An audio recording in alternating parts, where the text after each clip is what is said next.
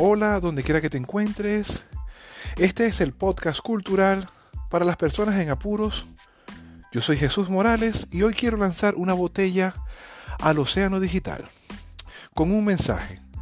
Tú puedes ser el filósofo del futuro. Siempre serán una especie de, la más, de las más extrañas. Seguiremos siendo supeditados por las ciencias específicas.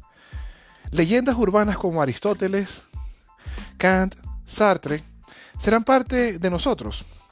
Muy pocos accederán a sus libros por el temor a no entender.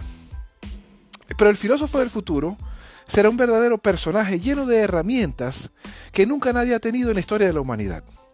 Será capaz de citar a la velocidad de su necesidad intelectual, ayudado por su teléfono inteligente. Será un personaje lleno de una capacidad lingüística increíble, ya que tendrá la posibilidad de filosofar en varios idiomas casi simultáneamente. El filósofo del futuro es una persona que se pelea, que se revela contra el anonimato. Le reclama a la sociedad con toda la dulzura de su corazón o con todo el odio que pueda derramar en contra de los sistemas opresores que la, que la dominan.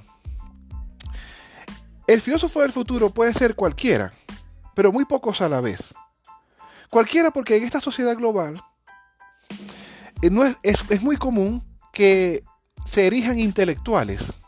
Al ser medidos, puede que solamente tengan 10 centímetros de profundidad. Pero es necesario construir, construir una estrategia para lograr alcanzar o lograr ser el filósofo del futuro. El primer paso sería seguir un plan de estudios, leer, leer Leer lo que nos apasione. Punto número 2. Habría que empezar a valorar el silencio. Recordar aquello que dijo Descartes. Yo pienso y luego existo. Número 3. Evitar ser sentencioso. Dar espacio a esos conceptos, a la posibilidad de que tus conceptos se expandan en el futuro. Número 4. Vivir para conocer y conocer para vivir. No vivas para otros, vive para ti. Número 5.